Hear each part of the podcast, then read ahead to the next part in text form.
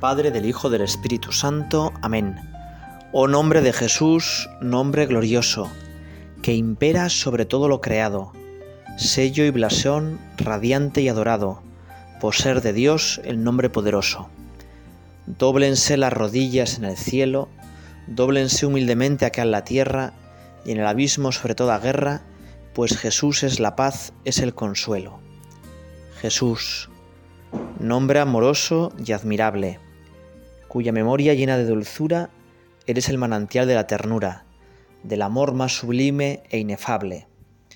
Oh nombre de Jesús, nombre divino, eres para el oído melodía y para el que te busca cercanía, estrella refulgente en el camino.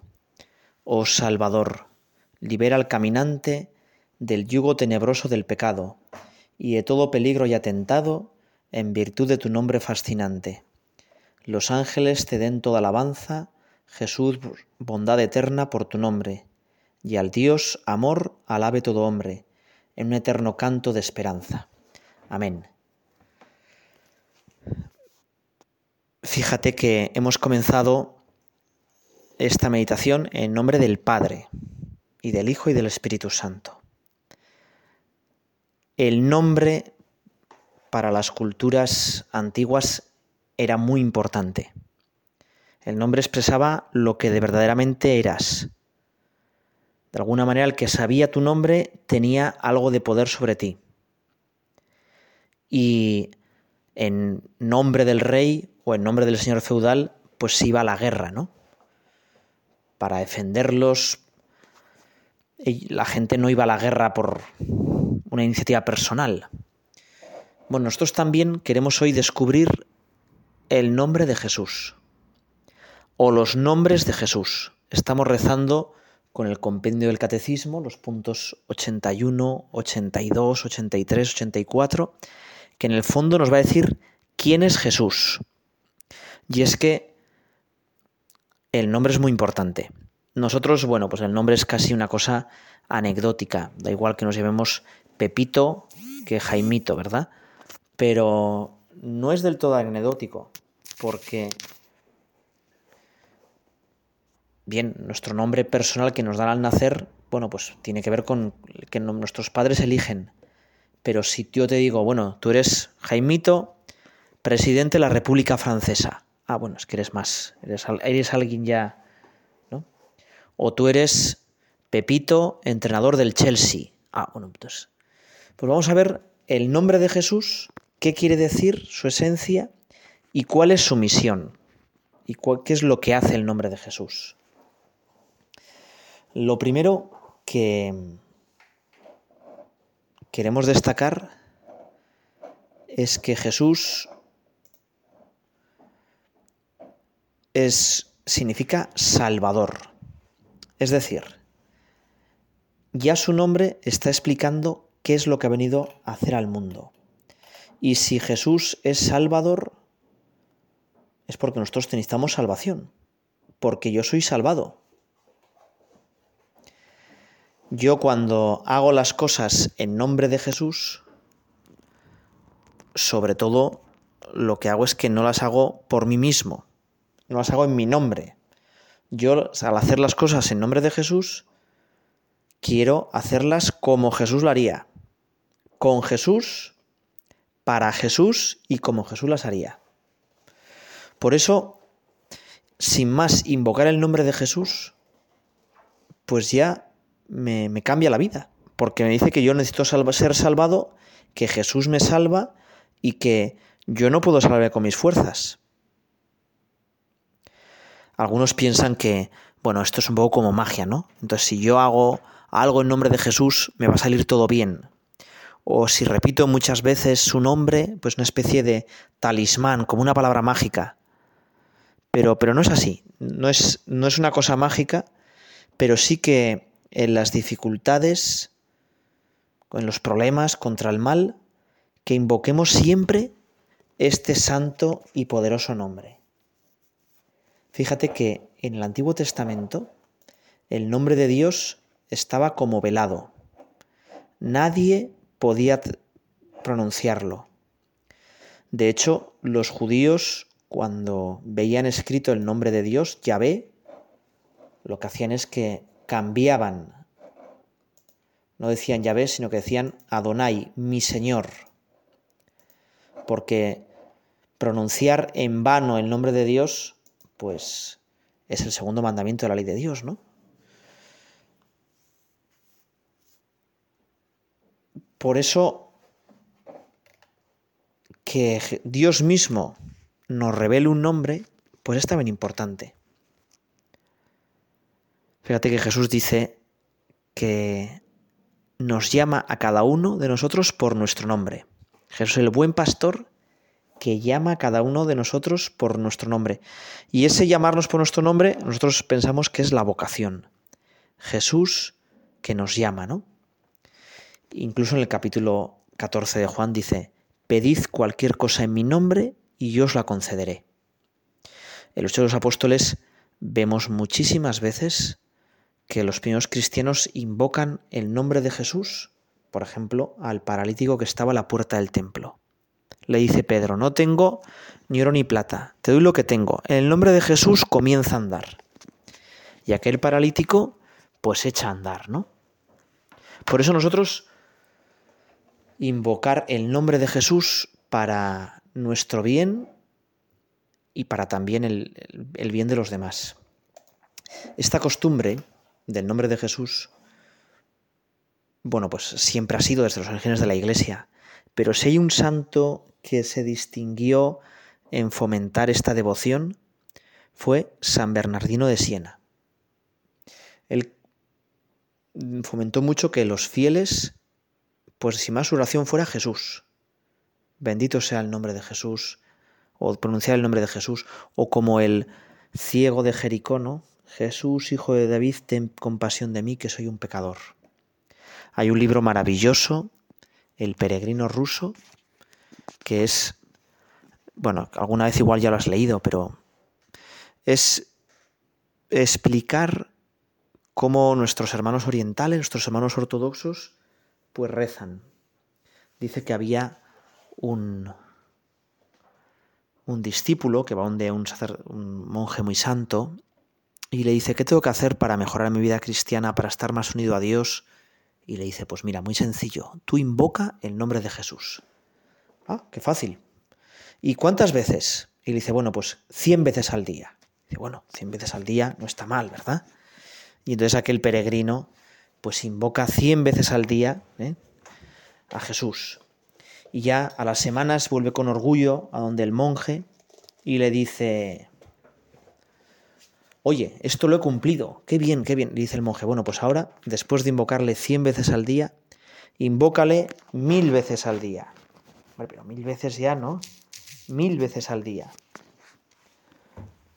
Y aquel peregrino ruso, pues venga, ya, es más, mil veces al día ya es bastante más complicado, ¿verdad?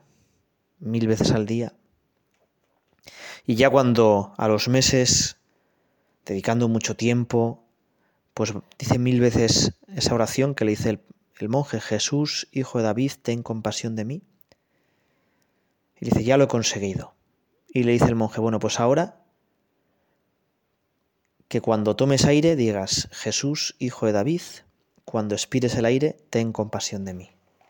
Y que todo tu día sea una meditación, un ir repitiendo esta, invocación, ¿no? Bueno, nuestros hermanos ortodoxos rezan así, ¿no? San Bernardino de Siena consiguió también una costumbre que, en muchas casas, por ejemplo en la zona norte hay muchísimas, el dintel de la casa hay un JHS, Jesucristo Hijo Salvador. Bueno, invocar el nombre de Jesús. Invocar el nombre de Jesús. Dice San Pablo que el santo nombre Dios le dio al nombre de Jesús toda rodilla se doble en los cielos y en la tierra y toda lengua confiese que Cristo es Jesús, que Cristo Jesús es Señor para gloria de Dios Padre, ¿no? Le otorgó el nombre que está sobre todo nombre. Bueno, pues nosotros, sobre todo pensar, ¿no? Fíjate que hace unos cuantos años el Estado Islámico empezó a extenderse, difundir su terror por tantos lugares y unos 20, quizá más, cristianos coptos, egipcios, fueron secuestrados. Fueron llevados a las playas de Libia y se les hizo una grabación para demostrar a Occidente pues, cómo era el nuevo califato. Se les vistió con un buzo de color butano y se les pidió que renunciaran a su fe. Y aquellos hombres no quisieron renunciar a su fe. Se les dijo que si no renunciaban a su fe, se les iba a matar. Y entonces ellos empezaron a decir, Jesús, Jesús, Jesús, Jesús, sálvame, ¿no? Y murieron con el nombre de Jesús en los labios. ¿Cuántos santos, cuánta gente sencilla ha muerto con ese nombre en los labios, ¿no? Bueno, pues nosotros también, acogernos a ese nombre. Jesús, sálvame. Jesús, tú eres mi Salvador. Jesús, necesito tu salvación.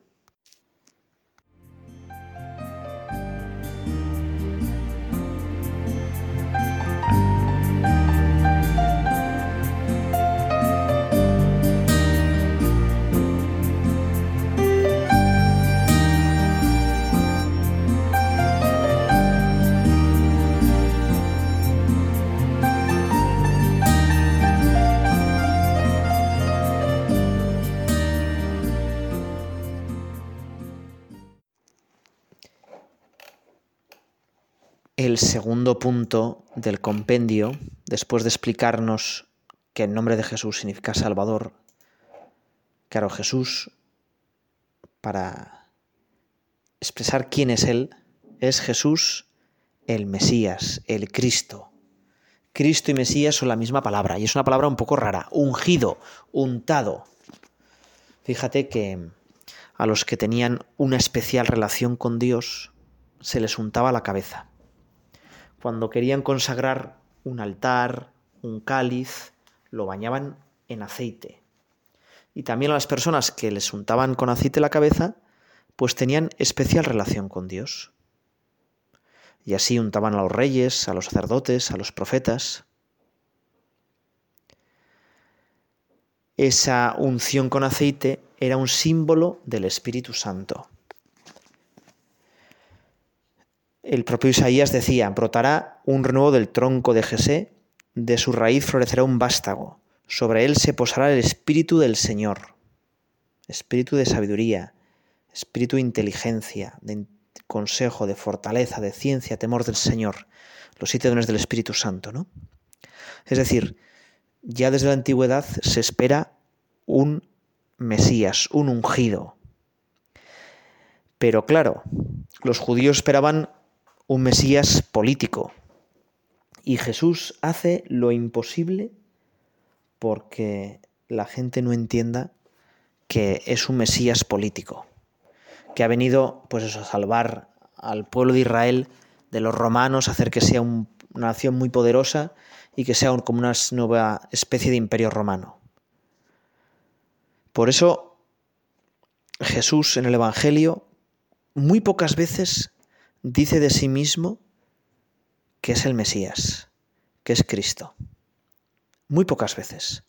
Prefiere otros títulos. Prefiere otros títulos. Y en concreto, prefiere dos títulos pues preciosos. El primero es el de Cordero de Dios. Seguro que hemos meditado muchas veces este título porque en el momento, los momentos más importantes de la misa, justo antes de comulgar, el sacerdote nos presenta y nos dice, oye, mira, este es el Cordero. Y igual ya te he contado esta anécdota que había un chaval musulmán de Senegal que solía venir a misa solo a ver las que tocaban la guitarra, ¿no? porque no tenía fe, era musulmán. Pero un día me dijo, oye cura, yo también quiero esas galletitas que saben a cordero. Yo me quedé así. Claro, le veía una especie de galletita, yo decía que era de cordero. Bueno, fíjate que nosotros sabemos que Cordero de Dios es un título precioso. El Cordero, para los judíos, les recuerda primero, pues, a la inocencia de Abel. El Cordero es el animal más inocente. les recuerda el sacrificio de Isaac. Abraham sacrifica un cordero. Les recuerda sobre todo la noche de Pascua, donde cada familia se procura un cordero sin defecto ni mancha y lo sacrifican y pintan las puertas con su sangre y luego se lo comen. Jesús va a explicar así que su misión, que el ser Mesías, implica morir, dar la vida por los demás. Dar la vida por los demás, desgastarse. A mí me gusta mucho pues pensar que yo también tengo que ser un lápiz. Un lápiz al escribir se desgasta, ¿verdad? Y si no quisiera desgastarse, perder su bella punta, pues no serviría para nada. Mi vida también, mi tiempo no es para mí. Mi tiempo es para los demás, para darlo. Mis dones, mi energía son para darlos. Jesucristo, al decir que el Mesías iba a ser el Cordero, está explicando que su reinado no es un reinado humano, que es un reinado espiritual, que su función es liberarnos pero del pecado. Y la otra palabra, pues también increíble, el otro título es el de Hijo del Hombre. Jesús, en vez de llamarse a sí mismo soy el Mesías, soy el Cristo, se va a llamar Hijo del Hombre. Para nosotros es una cosa un poco extraña, ¿verdad? Si tú pones Hijo del Hombre en Google, antes que una cosa bíblica te va a salir una canción, creo que es del Ton John, de una película de Tarzán, ¿no? De Disney. Hijo del hombre, en labios de Jesús, está recordando una profecía de Daniel que dice que ve el trono de Dios con millones de ángeles sirviéndole y hay una figura humana que se sienta en el trono de Dios y que se le da todo poder. Jesús, al explicar que es hijo del hombre, está remitiendo a esa figura humana. Los primeros cristianos lo explicaban con otro nombre, el título de Señor, Adonai. Claro, si decimos que no se podía pronunciar el nombre de Dios, Yahvé, y que lo cambiaban por Adonai, cuando a Jesús se le llama Señor, se está diciendo que Jesús es el mismísimo Dios. El mismísimo Dios. Lo impresionante de este término, Kyrios en griego, Adonai, perdón, Kyrios en griego, Adonai en hebreo, es que se dice a la vez del Padre y de Jesús. El Padre es Señor y Jesús es Señor. Obviamente es un término que subraya al máximo la divinidad de Jesucristo. Hay por ahí algunos, bueno, que dicen, por ejemplo, Dan Brown, ¿no? En el Código da Vinci, que los romanos, que el emperador Constantino es el que empieza a decir que Jesús es Dios, ¿no? Y al estilo de que los emperadores eran divinos, pues Jesús también es divino. Nada de eso. En las primeras comunidades cristianas ya decían, Jesucristo tiene que ser Dios, porque si no, Jesucristo no me salva. No puede ser Jesús. Fíjate que todos los nombres van engarzados. Jesús me salva, me da el Espíritu Santo, es el ungido del Padre, es el Cordero, por eso me salva, y por tanto es Dios. Si no es Jesús es Dios, no me salva. En nuestro lenguaje habitual, el Señor, no hay una canción de Julio Iglesias, soy un truán, soy un señor. No, no es nada de eso, ¿no? o un término de cortesía, señores y señoras. No. cuando alguien te llama señor en la calle es que eres cierta edad, ¿no? Cuando un niño te dice, señor, me alcanza la pelota, es que ya, pues ya no te ve como joven, ¿verdad? Entonces, señor es casi un término que insulta, pero no, no es nada de eso, no es nada de eso. Con el término Kyrios, Señor, Adonai, se está subrayando que Dios es soberano, que Dios es todopoderoso, al ser Señor, tiene poder y autoridad sobre todo. Y ese poder y autoridad se demuestra en los milagros. Camina sobre las aguas, con su palabra calma la tempestad, multiplica los panes, echa los demonios, cura tantas enfermedades. Sobre todo, manifiesta que es Señor, que es Dios, con su resurrección. El más, es más, Jesucristo dice en la última cena, justo cuando le han visto arrodillado, lambando los pies, haciendo el oficio de esclavo, les dice, Vosotros me llamáis el Maestro y el Señor, y decís bien porque lo soy. Jesucristo manifiesta sobre todo su poder, que es todopoderoso, en la impotencia de la cruz. Manifiesta su poder cuando se entrega, cuando se clava las manos y no puede hacer nada. Es como la paradoja de un Dios todopoderoso que nos hace libres y que está dispuesto a morir por nosotros. Jesús manifiesta sobre todo su poder cuando explica que el poder es servicio, que el poder es darse, lo que decíamos antes de desgastarse, de ser cordero. Fíjate que todos estos nombres están totalmente imbricados.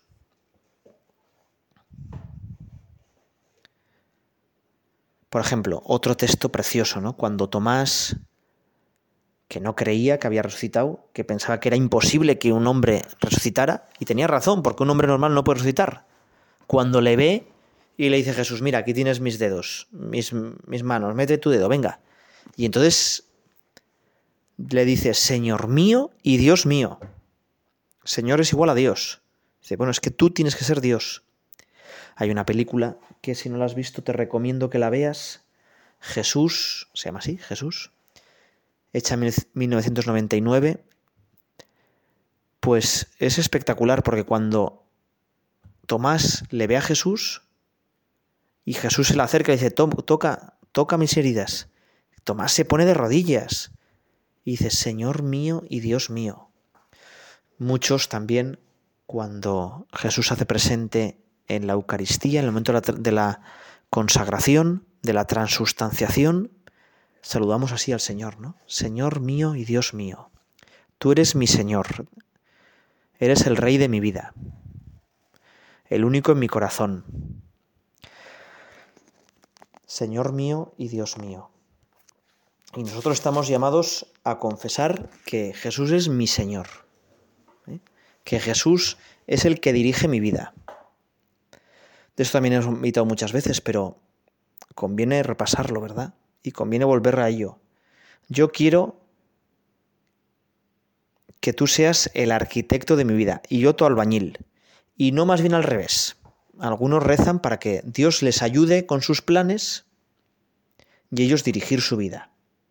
Es como si tuvieras un coche y un Ferrari fantástico y viniera Fernando Alonso a ayudarte a conducir. Y tú le dices a Fernando Alonso, oye, ponte de copiloto y ya dirijo yo.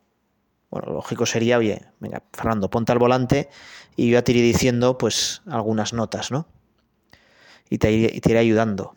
Bueno, pues Jesucristo es Señor, es Señor del universo, pero sobre todo quiere ser Señor de mi corazón. Y le pedimos al Señor que de verdad enseñoree tome posesión, sea mi corazón su trono, habite dentro de mí y que nunca te eche.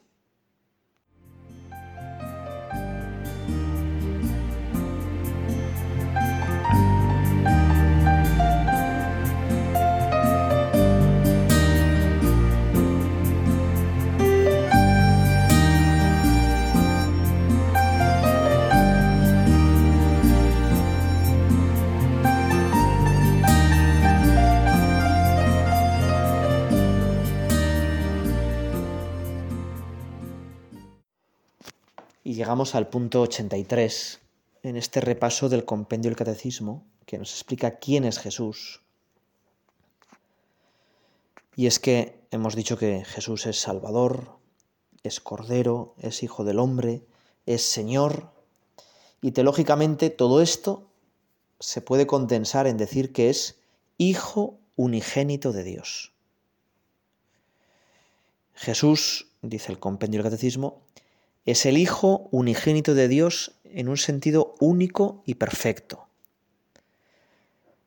En el momento del bautismo y la transfiguración, la voz del Padre señala a Jesús como su Hijo predilecto. Al presentarse a sí mismo como el Hijo que conoce al Padre, Jesús afirma su relación única y eterna con Dios su Padre. Él es el Hijo unigénito de Dios.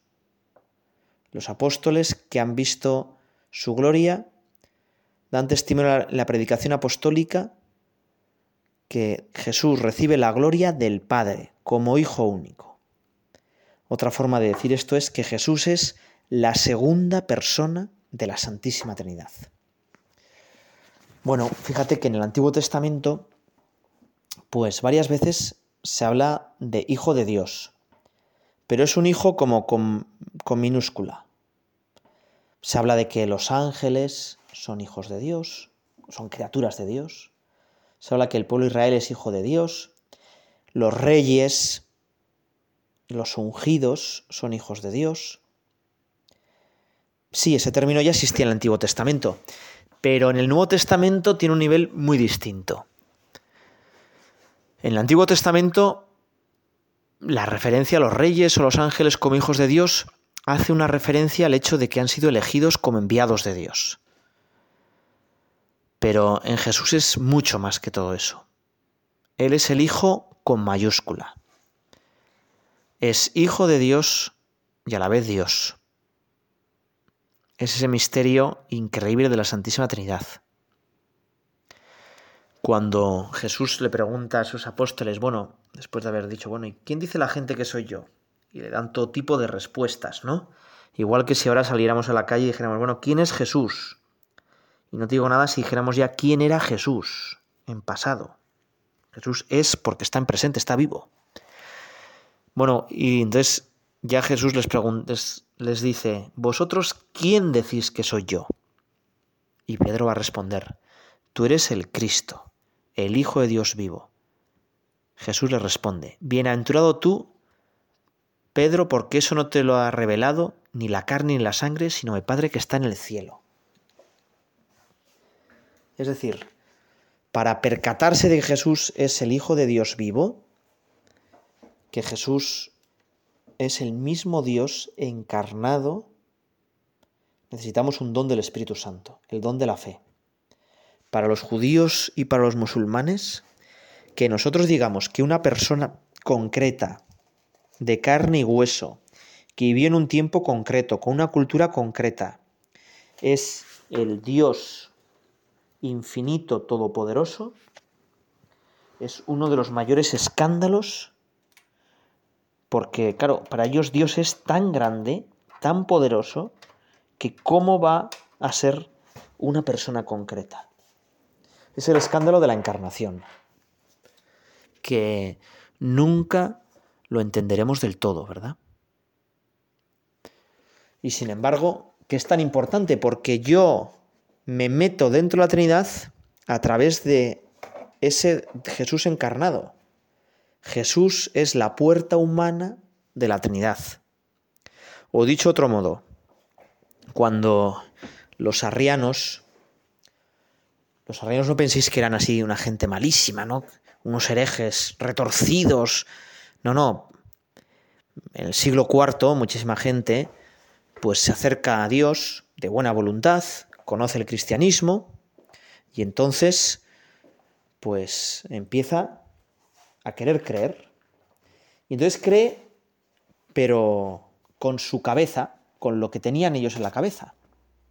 Y entonces cuando les explican que hay un Dios todopoderoso, dicen, pues claro, solo puede haber un todopoderoso. Y entonces, ¿quién será Jesucristo? Bueno, pues Jesucristo será un ser muy poderoso, pero no será Dios, Dios, Dios. Dios, Dios, Dios solo puede ser el Padre, porque solo hay un Dios. Y entonces Jesús sí es una ayuda, es alguien pues que ha venido al mundo, pero no es Dios, Dios. Ellos además que tenían ahí a Platón, si te acuerdas un poco de Platón, identifican a Jesús con el demiurgo, con el que ha creado el mundo. Claro, y dice, bueno, y hubo un momento en el que la mayoría de los cristianos y casi también me atrevo a afirmar que la mayoría de los obispos son arrianos. Y dices, bueno, ¿y qué más da? Claro, pero si Jesús no es Dios, Dios, Dios, Jesús no me salva. Su muerte en la cruz es como mucho un buen ejemplo, pero no me salva. Y Dios sigue allí lejos, arriba. El que me mete dentro de la Trinidad es Jesús. Yo soy cristiano porque me hago otro Cristo, porque me meto dentro de la Trinidad, porque Cristo se une totalmente a mí. Bueno, pues vamos a pedirle, Señor, que te reconozcamos como Salvador, como Jesús, como ungido por el Espíritu Santo. Yo también quiero que me unjas, y me unjo especialmente en los sacramentos. Quiero actualizar mi confirmación. Quiero ser un cordero para los demás y no un lobo. Quiero dar mi vida por los demás. Quiero que tú seas mi Señor, que tú seas el número uno en mi vida, que yo ame a los demás según tu amor. Y quiero de verdad, pues, unirme y meterme dentro de la Trinidad. Hacerme Dios, pero no Dios en el sentido del demonio, de la tentación del Génesis, sino meterme en la Trinidad y como tú, ser siempre un nosotros, un servir, un dar, la persona que mejor ha entendido quién es Jesús, cuáles eran sus títulos, porque meditaba y lo guardaba en el corazón, obviamente es la Santísima Virgen María. A ella nos encomendamos. Dios te salve María, llena eres de gracia, el Señor es contigo, bendita tú eres entre todas las mujeres, y bendito es el fruto de tu vientre Jesús. Santa María, Madre de Dios, ruega por nosotros pecadores, ahora y en la hora de nuestra muerte. Amén.